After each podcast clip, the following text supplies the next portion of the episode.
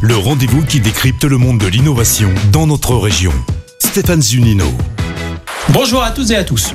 Tout ce que je sais, c'est que je ne sais rien. Cette maxime attribuée à Socrate illustre bien l'état d'esprit dans lequel on doit être quand on décide d'entreprendre et d'innover. S'il faut croire en son produit ou son service, s'appuyer sur des partenaires, avoir fait son business model, il est indispensable de faire preuve d'agilité dans l'incertitude. Je vous propose de vous apporter quelques conseils avec mes invités. Sarah Pérez, bonjour. Bonjour. Vous êtes ingénieur en sciences cognitives et innovation à la G-School. Et Roch Duverdier, bonjour. Bonjour. Vous êtes directeur général de la carte ticket restaurant Coup de pouce. Sarah, être entrepreneur, c'est se lancer dans l'inconnu, dans une aventure qui nécessite d'être résilient. Explication. Oui, tout à fait, puisque on entreprend, donc on va dans un océan bleu, dans l'inconnu, et donc il faut pouvoir euh, développer de la résilience. Et euh, quand on entreprend, généralement, on n'est pas seul. Et donc, il va falloir mettre en place euh, des principes d'agilité. Les principes d'agilité vont pouvoir augmenter ce que l'on appelle la flexibilité cognitive. Ouais. C'est notre capacité à pouvoir pivoter, changer d'avis, changer de point de vue et sans cesse euh, être dans de la flexibilité à l'inverse de la rigidité cognitive. Et pour ce faire, donc, il y a plusieurs principes, quatre Mhm. en l'occurrence, Ouais. euh, à adopter, les principes d'agilité, dont le premier est la confiance. Il est indispensable d'avoir confiance en soi.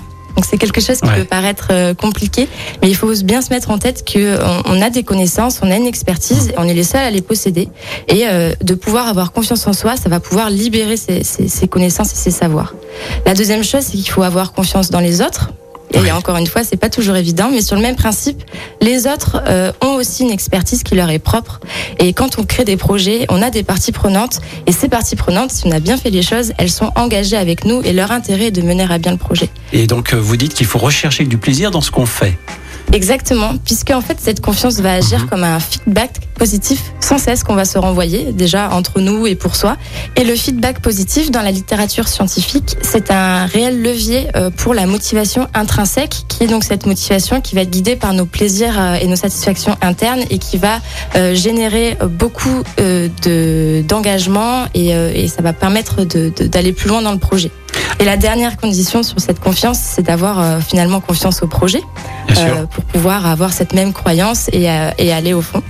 Roch, vous êtes donc directeur général de Coup de pouce. Une carte ticket restaurant euh, un peu particulière, expliquez-nous. Oui.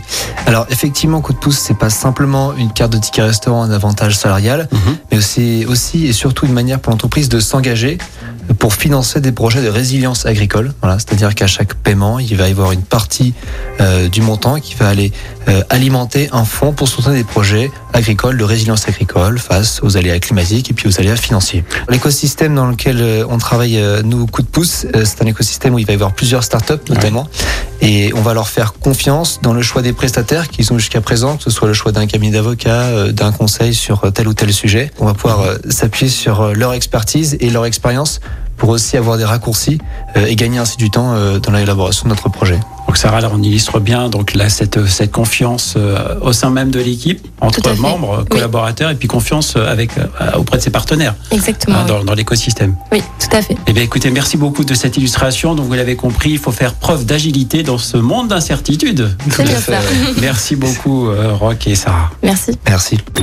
Écoutez votre radio Lyon Première en direct sur l'application Lyon Première, lyonpremière.fr et bien sûr à Lyon sur 90.2 FM et en DAB+.